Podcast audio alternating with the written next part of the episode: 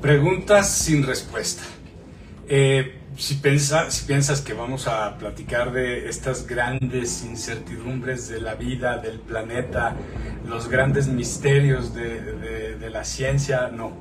No vamos a hablar de esas preguntas. Lo que siempre hacemos es tratar, más que de buscar verdades afuera, es buscar verdades dentro. Y es justamente estas preguntas que constantemente están dentro de nosotros estas preguntas que pase lo que pase parece que se repiten y que están cargadas de estas respuestas que pues la verdad es que no tienen mucho sentido o no sirven de demasiado porque al final regresamos a las mismas preguntas pero siguen las mismas respuestas o el mismo tipo de respuestas que eso es lo interesante. Entonces ¿Qué sucede? Es que siempre estoy en las mismas incertidumbres, siempre estoy bajo las mismas inquietudes, me preocupan las mismas cosas, no sé cómo sentir, cómo reaccionar, cómo hacer, cómo lograr, no sé cómo sanar, no sé cómo aprender. Y eso me lleva a las mismas respuestas que tengo de malo, qué debería de hacer, por qué no puedo hacer esto, por qué no puedo hacer aquello. Pero si siempre son las mismas preguntas y siempre son las mismas respuestas, me gustaría que basáramos esta plática en tres puntos. Primer punto, si siempre estamos con las mismas incertidumbres, con las mismas preguntas, ¿estamos haciendo las preguntas correctas? Primero. Segundo, si están siempre las mismas respuestas o se sienten más o menos igual las respuestas, ¿estoy observando para obtener información diferente, estoy observando bien, estoy prestando la atención necesaria a las cosas.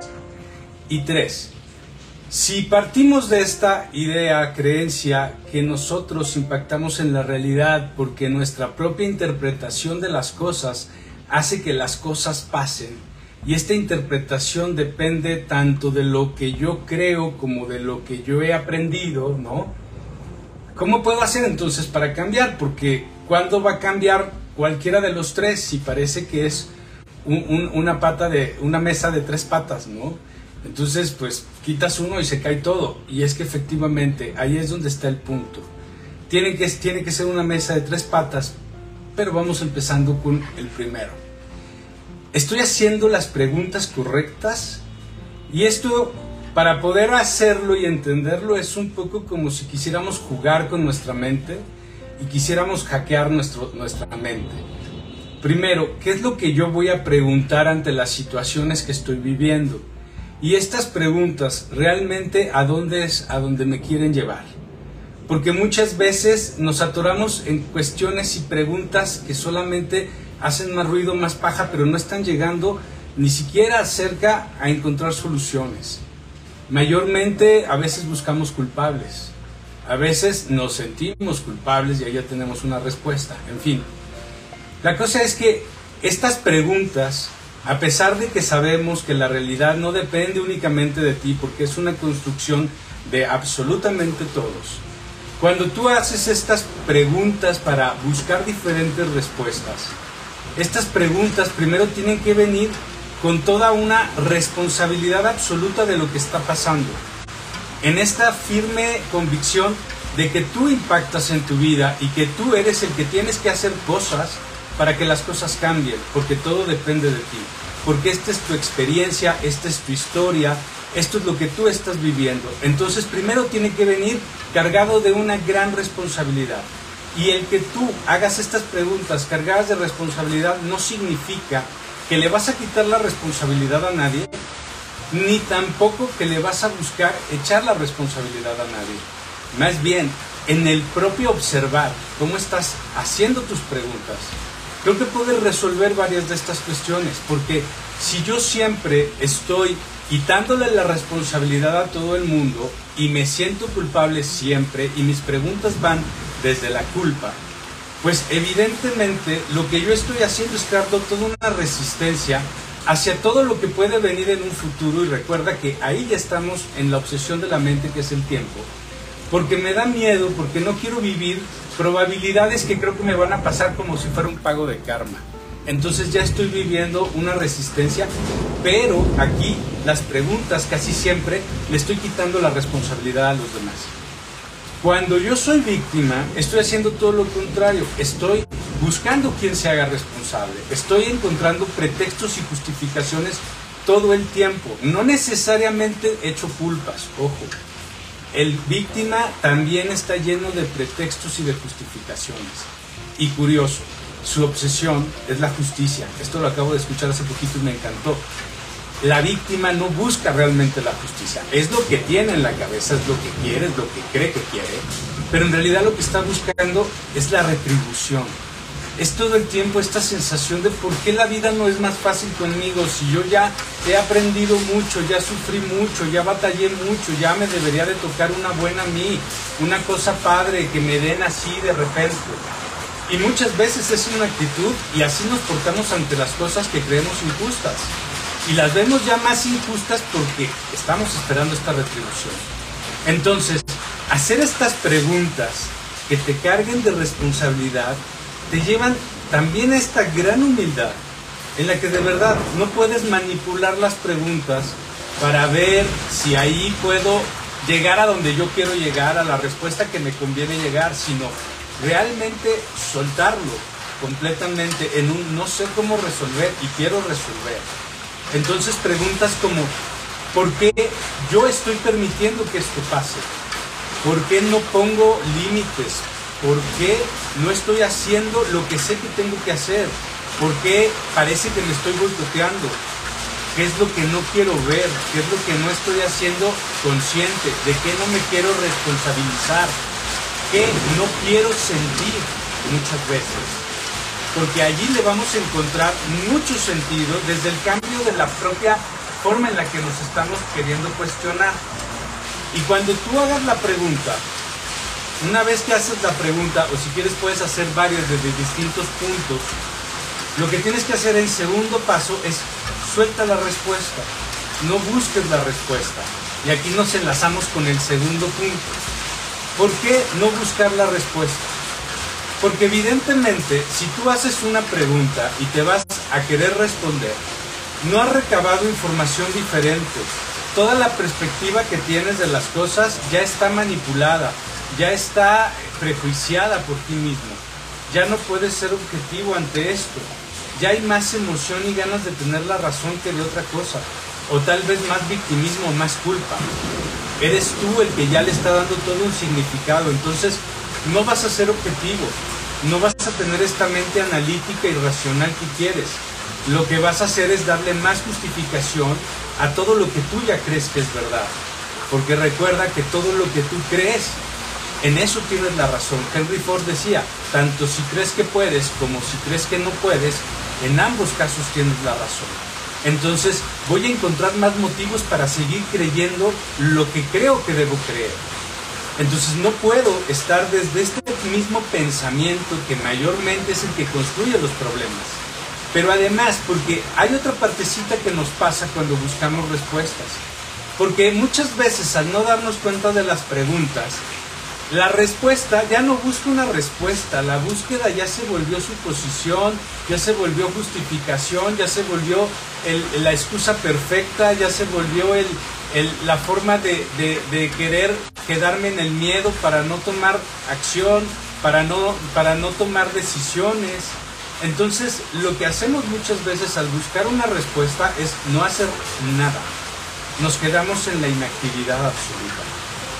¿Qué es lo que tenemos que hacer cuando estamos en este segundo paso de no respondas?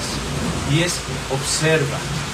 Observa porque en la observación es donde va a llegar la claridad. Y puede ser tanto una idea que de repente te pasa como un suceso que ocurre que se vuelve una casualidad. Porque en ese momento tú le vas a dar un significado, tú le puedes ver matices y entender cosas que a lo mejor en otro momento no serían importantes, pero en este momento te ayudan a conseguir tu respuesta.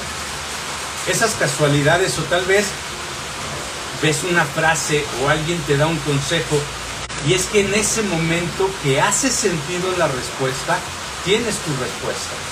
Porque eso es lo que tú estás buscando. Estás buscando cómo obtener estas respuestas, pero no tienen que venir necesariamente de este estar pensando, sino de esta capacidad de darnos cuenta y de que al darnos cuenta estas cosas hagan sentido.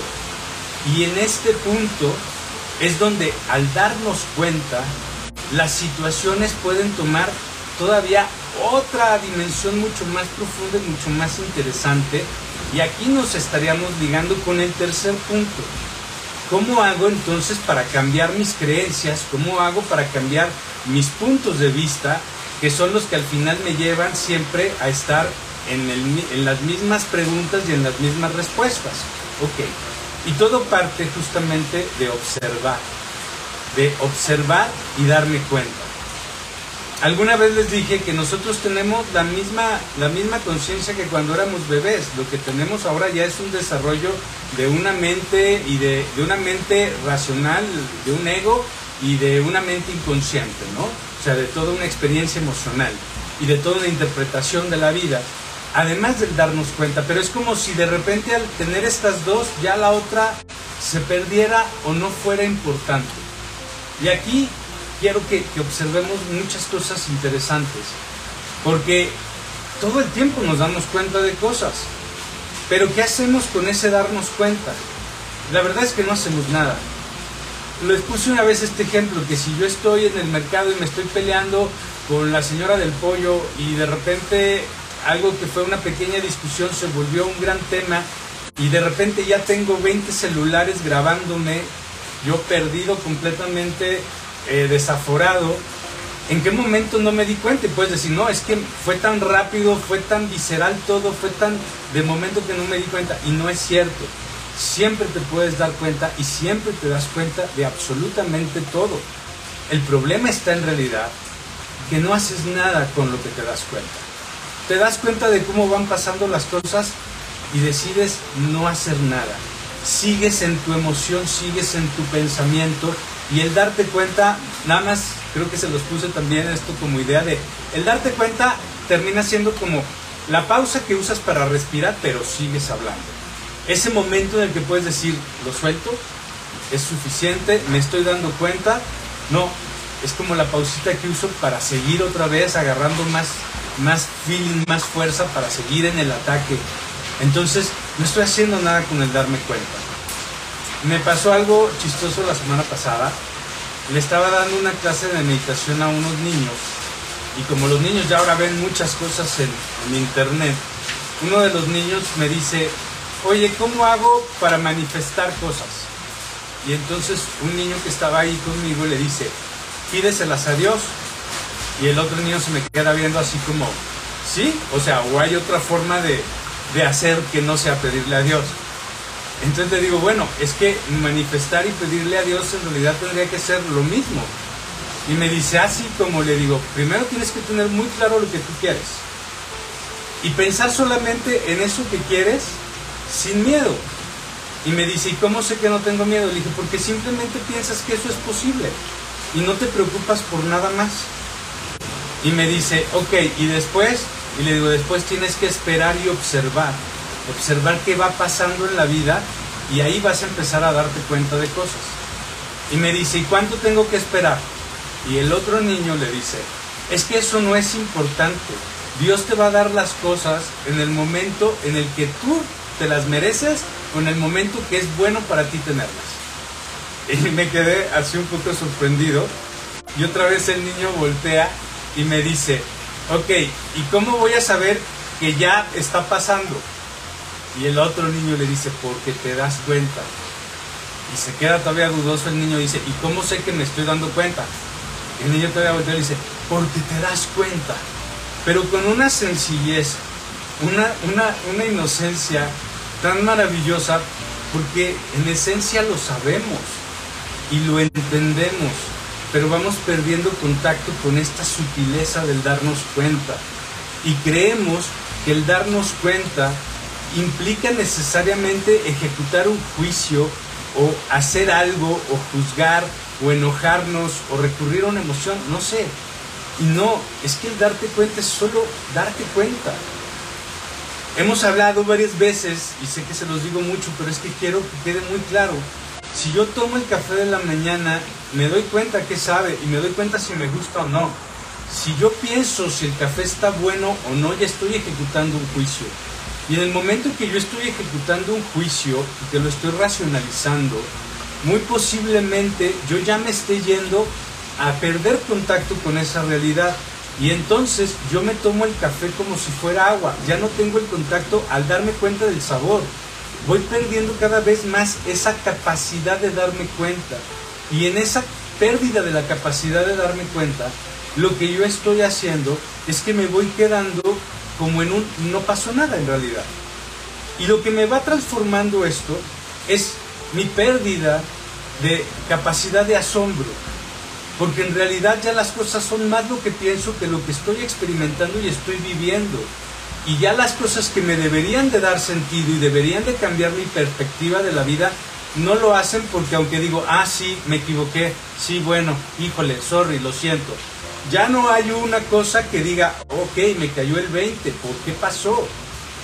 Y eso es lo que tenemos que lograr al darnos cuenta, al empezar a prestar más atención a cómo me hacen sentido las cosas cuando me doy cuenta, no cuando las estoy juzgando, no cuando las estoy pensando. Y entonces ahí va cambiando la perspectiva que tengo de la realidad y obviamente cambia mi pensamiento, porque yo no puedo decidir que voy a pensar bonito, que voy a pensar positivo, que le voy a echar muchas ganas, que a través de que ya voy a pensar diferente simplemente porque yo lo decido, va a cambiar. Es que cuando cambia tu pensamiento es porque toda tu realidad va a cambiar, pero tú ese dominio hacia eso que pasa y que viene de tu inconsciente, de tu subconsciente, perdón, eso tú no lo controlas, eso es algo que aparece porque es de lo que estás cargado en creencias y en aprendizajes. Entonces, en el punto en el que yo puedo darme cuenta de la realidad, entonces puedo transformar todo absolutamente todo porque es esa acción que solamente puedo hacer cuando estoy presente. Y estoy presente porque no estoy perdido en la obsesión del tiempo que tiene mi ego, ¿sí? ni en el miedo a las heridas que viví y que podría vivir y que también es tiempo en el que estoy vinculado con las emociones. ¿sí? Porque las emociones mayormente cuando llegan a mi presente no las quiero sentir, porque no quiero regresar a esos espacios. Así es que la emoción me la llevo también al tiempo. Tengo un paciente que me dijo hace ratito que estaba en una junta y que de repente uno de los directores pues lo interrumpió y empezó a discutir y hasta lo medio agredió y él se quedó congelado, dice, yo no sabía qué hacer, no sabía ni cómo responder. Estaba petrificado, pero por dentro sentía mucha frustración, sentía mucho enojo, estaba pensando en por qué no le respondo, por qué esta gente siempre cree que puede hacerme estas cosas, por qué siempre me permito esto y por qué no puedo hacer nada diferente. Y estaba en resistencia al final. Al final alguien ya pone un orden, le pide que siga con su exposición, él termina y al final del evento lo felicitan por lo bien que manejó todo, cómo nunca permitió que, se le fuera de las manos, que se mantuvo muy estoico y lo felicitaron y me dice, lo chistoso es que yo no sentía nada de lo que ellos me felicitaron, pero eso es lo que ellos interpretaron de mi acción. Y le digo, sí, lo increíble hubiera sido que tú en ese momento hubieras, te hubieras dado cuenta de que justo sí estás sintiendo frustración. O sea, y estás sintiéndola en lugar de no querer sentirla. Estás sintiendo que te están humillando, que, te, que no te están valorando, que no te están respetando y sentirlo. Y permitirte sentirlo. Y darte cuenta cómo te hace sentido. Y en acción estarías haciendo exactamente lo mismo. Estarías completamente estoico, aceptando la realidad, dándote cuenta cómo todo eso sigue ahí y no pasa nada. Y ese ejemplo me encantó porque es como al integrar este darme cuenta, en realidad puedo obtener muchísimas cosas muy buenas que él obtuvo por accidente, pero hacia adentro no hubo esta transformación que es la que cambia el pensamiento. Porque al final, si él hubiera hecho esto, la sensación de satisfacción, de autosatisfacción, de gozo, de no me encarrilé, no reaccioné mal, lo hice bien, me comporté a la altura, fui profesional, hubiera empezado a cambiar el propio significado que tiene de uno, que tengo de mí mismo, ¿no? Hubiera cambiado este significado que me hubiera hecho sentir conexión y me hubiera hecho buscar en mi propio inconsciente, buscar más de eso. Porque no nada más nosotros creamos estas memorias emocionales hacia esta parte emocional de lo que no queremos vivir. También conectamos con todo esto que nos da satisfacción, que nos da gusto, que nos da gozo. El problema es que nuestra atención casi siempre está solamente en la mente ególatra y en la mente inconsciente, es decir, tanto en el ego como en las emociones. Y entonces al estar en estos dos lugares, entramos en conflicto. Alguna vez les conté que según la mitología egipcia, el dios Thoth, que trae la matemática a la humanidad, le regala los tres primeros números a la, a la humanidad y les dice que a partir de estos tres primeros números toda la matemática se crea. Pero también sabemos que esta mitología egipcia también hablaba eh, de forma figurada, era muy simbólica, muy mítica, y que hablaba de mucho más, porque era un secreto la matemática y porque además se entendía que la matemática tenía que ver con la creación de todo. Entonces este secreto de la matemática también tiene que ver con la manifestación, pero tiene más que ver con la propia creación del ser, la creación del yo, no nada más la creación de todo lo que es, sino la propia construcción de quienes somos en nuestra propia percepción, en nuestra dimensión de conciencia a quién soy en este plano. Eh, el número uno, ¿no? Que esto, esto, esta matemática, les digo, no nada más tenía este valor cuantitativo, sino también cualitativo, es decir, no solamente era un, un signo, sino también se volvía un símbolo, pues básicamente el uno nos está hablando de la unidad, como una idea, un concepto, pero también nos habla del yo, que ya es otra dimensión de, un entender, de un racionalizar, de un abstraer la propia realidad, ¿no? De cómo la voy a entender, cómo la voy a asimilar. El número dos marca la dualidad, que está muy presente en nuestra, en nuestra vida, ¿no? Día, noche, bueno, malo, arriba, abajo, de fin. Pero también marca el conflicto. El número tres marca el equilibrio, pero también el retorno. Y es en este movimiento que se crea el triángulo, que es la figura perfecta, la perfecta el equilibrio perfecto, ¿no? Marca el retorno porque es el propio movimiento de la energía. Toda la energía va de un principio, llega hasta un máximo y regresa. Y es la vibración, por eso es el movimiento del infinito, del todo, del vacío al todo, del regreso y volver a empezar es este número tres, es este retorno de todo de la energía, de, porque el perdón es un retorno, la aceptación es un retorno, la aceptación es un regreso a esta energía y este movimiento se mueve en frecuencias de acuerdo a qué tanto me tardo en este retorno. Buda decía que el sufrimiento, ¿no? Y lo vemos como una liga, el sufrimiento, es necesario hasta que te das cuenta que no lo necesitas. Y en el momento que te das cuenta que no lo necesitas, lo regresas. Es decir, viene este retorno, es el eterno retorno, ¿no? Es el movimiento, es la conciencia, es el soltar, es el fluir, es la aceptación, es la conciencia. Pero pasa una cosa maravillosa también en esto. Y para esto les voy a pedir permiso y les voy a pedir su imaginación. Porque, bueno, los que son católicos están familiarizados con esta idea de la Santísima Trinidad, que básicamente es Dios Padre, Dios Hijo y Dios Espíritu Santo. Y que, y que, y que son estas tres personas distintas, pero son un solo Dios verdadero. ¿Sí? Que es un misterio, es un dogma. Si nosotros vemos Dios Padre, que sería como la energía masculina, ¿no? que sería como todo este concepto del poder, del conocimiento, que sería como nuestro ego. Tenemos por el otro lado la energía que sería como la del Espíritu Santo, que sería la energía femenina, que es la energía artística, es la energía de la creación, ¿no? Es la energía de los sentimientos, de las emociones, ¿no? Y que es como todo nuestro inconsciente. Y está en la energía del Hijo, ¿no? que sería como este, esta conciencia, este ser que observa, este que se da cuenta, este que crea este equilibrio, porque no está ni en el tiempo del ego ni en el tiempo de la emoción, porque es el único que está ausente del tiempo, simplemente es. Entonces crea este equilibrio entre estos dos puntos. Si nosotros lo vemos como la enseñanza de Tot y nosotros solo nos quedamos en el uno y en el dos, lo que estamos creando todo el tiempo es un conflicto y este conflicto siempre va de la idea a lo que siento. Creo y, pienso que quiero algo, quiero el éxito y por el otro lado tengo un gran miedo al fracaso porque a lo mejor tengo miedo a la no aceptación.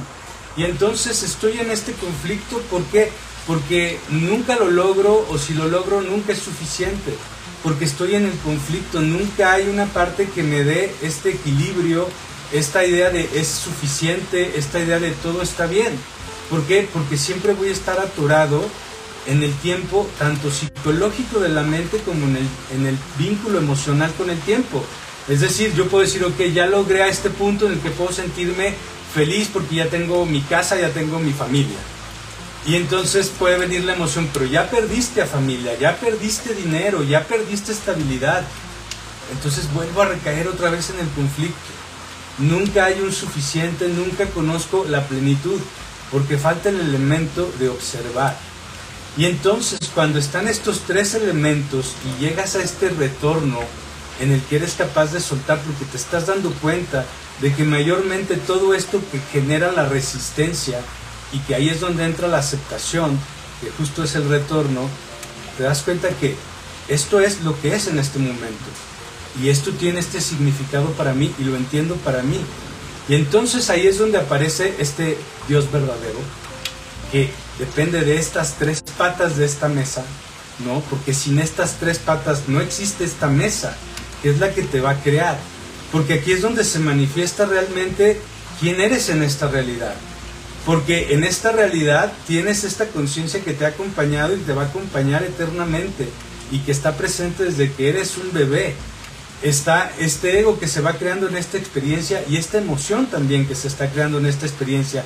Y son estas tres las que le dan el sentido a toda tu realidad porque al final esta es tu experiencia. Al final son las verdades que tú tienes que encontrar. Son las respuestas que tú tienes que empezar a manifestar en esta vida. Y cuando tú estás en este punto, entonces crece tu criterio porque evidentemente vas abandonando muchas creencias. Tienes muchísima más voluntad porque puedes soltar el miedo. Tienes muchísima más claridad porque obtienes información de todo. Porque eres todo. Eres este ego, eres estas emociones, eres este darte cuenta. Y no estás peleado con ellos porque ninguno está peleando contigo. Están trabajando para lo que creen que tú quieres. Y como tú no has puesto un orden, lo han puesto de la mejor forma que han podido y que han entendido. Entonces, para poder hacer las preguntas correctas, para poder recibir la información correcta, algo que tengo que dejar de hacer también es, no le creas todo lo que viene de tu mente y de tu emoción. Date cuenta de ellas. Date cuenta que si la mente te está diciendo, oye, es que esto no me gusta, me hace sentir inseguro, me da miedo que me rechacen, me da miedo que me digan que no, lo tengo que hacer consciente, claro que sí, eso no va a hacer que yo no haga, que no me mueva, porque el bebé cuando se da cuenta de algo llora, porque no tiene otra herramienta en ese momento, apenas está construyendo su ego, no tiene otra forma de manifestarse, pero el bebé hace. Y lo que tú tienes que hacer mínimo es empezar a desarrollar esta capacidad de sí, darte cuenta que tu mente te está diciendo aguas, peligro, no me gusta, no estoy de acuerdo. Y es gracias, gracias por esa información, porque ahora la puedo hacer consciente. Son todas las cosas que me limitan, son las cosas que me dan miedo, son las cosas en las que tengo que poner más atención. Y pasa lo mismo con la emoción. Pero es darme cuenta que mayormente lo que les digo son cosas que no quiero sentir. Y es aprender a vulnerabilizarme desde el darme cuenta también que estoy aquí para observar y para cuidarme. Porque ahora tengo esta posibilidad de poder conducirme, de poderme guiar. Y créanme, esto que les estoy diciendo tampoco es el hilo negro, como les dije al principio, porque esto lo hacemos muchísimo más de lo que creen, pero no somos conscientes. Porque cuando tú sabes lo que quieres y cuando tú observas, literal, como, como, como si fueras una, una bestia en, en la selva que está buscando depredar una víctima, estás, sabes lo que quieres, es como desde esta hambre y empiezas a observar y observar y cuando ves la oportunidad, observas y sabes en qué momento atacas, en qué momento accionas, pero estás haciendo algo con el darte cuenta. Si nosotros integramos esto a toda la información que ya hemos construido a lo largo de los años, créanme que lo que hacemos es algo que siempre que lo hacemos, siempre todo nos sale bien, que es la concentración y la concentración tanto en lo que trabajas como incluso en las cosas que crees tienen un resultado maravilloso. Yo les digo, si tú te, tienes tu ritual, por ejemplo, yo tengo el mío, de que me preparo desde hace unos meses para acá, me preparo este, leche dorada, que, es leche coco, cúrcuma, jengibre, pimienta negra y un poquito de aceite de coco. Y, es como mi pócima mágica para ayudarme a estar sano y claro que lo hago con esa intención, claro que lo hago con esa conciencia de saber todas las propiedades que tienen todas estas especias y sé que me va a ayudar. Pero en ese sentido yo le estoy dando creación a las cosas. Es decir, todo lo que tú crees se vuelve realidad porque recuerda que tu mente siempre quiere que tú tengas la razón. Pero desde dónde tú puedes confiar en lo que tú estás creando, si lo que tú estás observando realmente es lo que te va a construir. Y ahí el siguiente paso sería empezar a pensar como esa persona que quieres ser. Pero eso lo vamos a dejar para un siguiente capítulo. En este momento los dejo con esto de date cuenta de todo, absolutamente de todo. Ya no lo pases nada más como algo desapercibido por eso siempre es muy importante prestar atención a lo que está pasando. Cuando vas manejando, estate presente cuando estás manejando. Cuando te estás bañando, disfruta. Si te vas a tomar tu tecito de la tarde, disfruta. No pienses. Date cuenta de todo lo que tienes que darte cuenta. Todo el tiempo te das cuenta. Y cuando te preguntes cosas, hazte responsable absolutamente y no busques una respuesta. Observa. Porque Dios vas a ver el momento en el que te da la respuesta. Y cuando tienes la respuesta, te das cuenta. Muchísimas gracias y nos vemos la próxima.